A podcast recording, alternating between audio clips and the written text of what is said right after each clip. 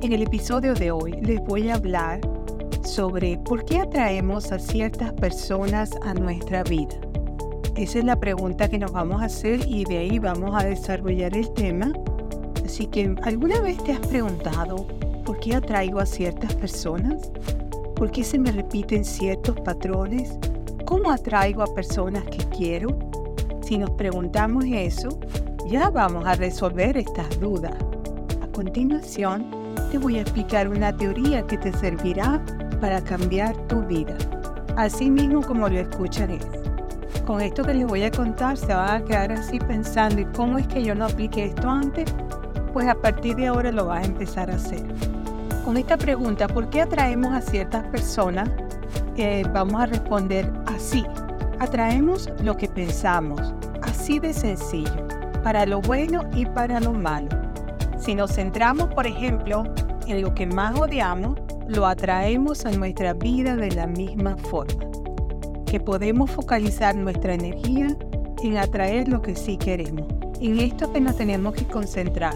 En vez de usar esa energía para cosas, pensamientos negativos, cada vez que venga uno de esos, cámbialo a algo positivo. ¿Por qué atraemos solo a personas equivocadas repitiendo patrones? Muchas personas se harán esta pregunta, no todas, pero hay muchas que sí, se pregunta por qué tengo esta persona equivocada en mi vida y no entiende. Y se sigue repitiendo esos patrones muchas veces. Bueno, todo radica en que somos el reflejo de lo que atraemos.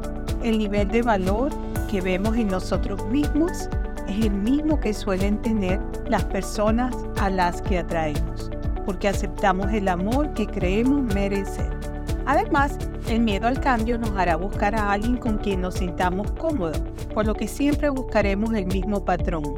Por otro lado, muchas veces dejamos entrar en nuestra vida personas que jamás hubiéramos pensado que tendrían cabida en ella. Personas diferentes a nosotros, cuyo cometido en la vida es ayudarnos a entender, sanar y perdonar a nosotros mismos y a los demás. ¿Cómo atraer a personas que queremos? Esa es la pregunta que nos vamos a hacer. ¿Cómo podemos atraer a esas personas que queremos que formen parte de nuestra vida? Bueno, si quieres atraer a seres asombrosos, entonces tienes que convertirte en esa persona. Hay que ser quien uno quiere. Esto suena algo simple y básico, pero es la pura verdad. Sea esa persona que ayuda a las demás a construirse pero no aquel que lo intente y que se llena de lágrimas. Además, afírmalo. Las afirmaciones tienen un gran poder. Dilo en voz alta. Por ejemplo, yo atraigo lo asombroso, lo positivo. Quiero que la gente soñadora esté en mi vida cada día. Y estoy alerta de las oportunidades de la gente que me rodea y me conecta para lograr el éxito. Esta forma de autocharla positiva te va a dar el poder y el foco que de una forma usted tal vez no sabía que tenía. Esto es muy importante porque hay muchas personas que se mantienen en relaciones tóxicas, con personas inadecuadas, que las han escogido desde la carencia y siguen repitiendo esos patrones.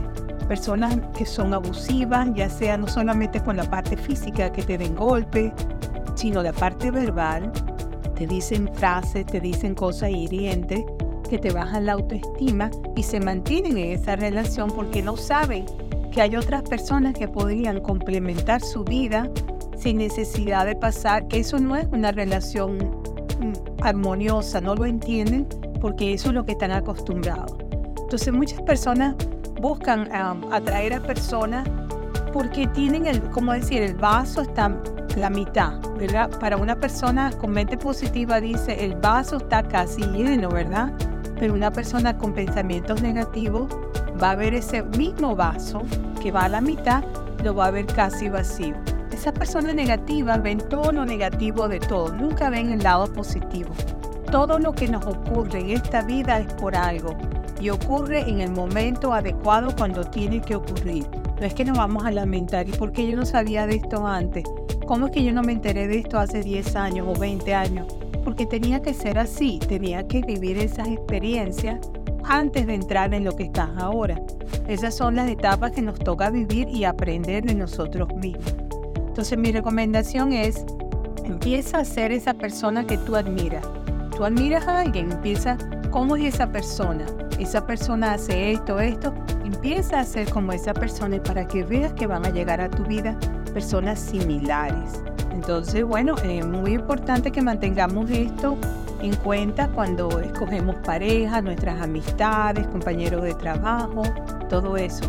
Una de las cosas que, que, se siente es la envidia. La envidia que las personas nos pueden tener a nosotras, a nosotros la, la podemos percibir porque la envidia es una energía negativa que sale y tú puedes simplemente hallarlo en ti que te dice, esa persona es envidiosa y simplemente me tiene envidia. No hay una respuesta por qué, cómo lo sabes, pero lo sabe. Entonces muchas veces debemos dejarnos llevar por nuestros instintos de qué es lo que nos dice esa persona que tenemos al frente, nos transmite negatividad, sentimos que nos tiene envidia, pues nos alejamos, porque no es una persona, es una persona tóxica que nos va a traer eh, grandes daños a nuestra vida.